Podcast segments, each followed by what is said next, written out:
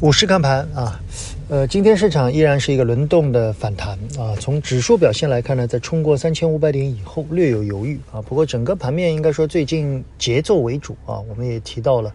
呃，多个轮动的过程里面保持一些波段即可啊。这种波段呢，一个是对板块的轮动的节奏的把握，第二呢，如果你觉得轮动起来很累，那么你不妨就盯住几个板块，比如说周期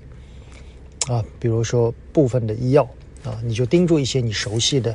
在轮动过程里面有机会的，在他们逢低的时候你关注即可。呃，很多人问到周期，边老师这一波啊，到底什么时候是个头啊？我想几个，一个是我们从时间上来看，我们提到了中报啊，所以时间上应该还有。在中报之前，由于周期，应该今年的中报部分的企业的业绩会非常亮丽，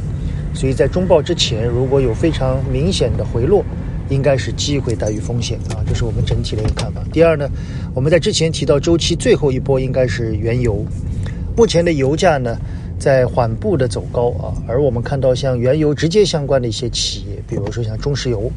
股价是走的不错的啊，这个股票上涨大家懂的啊，往往都是。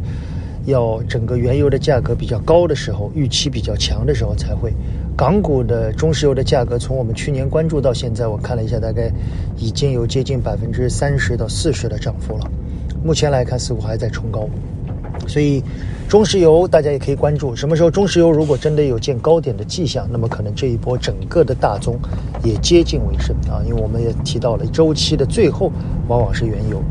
最后呢，很多人问到边老师，这个小市值的。个股在前段时间这个所谓的私募基金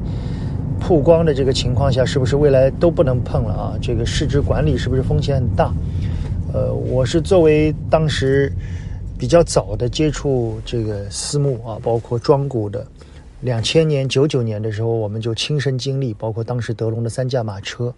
其实中国的所谓的市值管理也好，坐庄也好啊，在过去的二十年有了不同的发展阶段，中间总有一些丑陋的事项。嗯，涉及到的更多是资金和人性，嗯，但是对操作的模式来看，它的改变是比较明显的。从最早的德隆系的这种以资金为王啊，到之后的全流通以后与大股东之间的这种勾兑啊，到现在与机构大股东三位一体的这种联系，我们有机会在。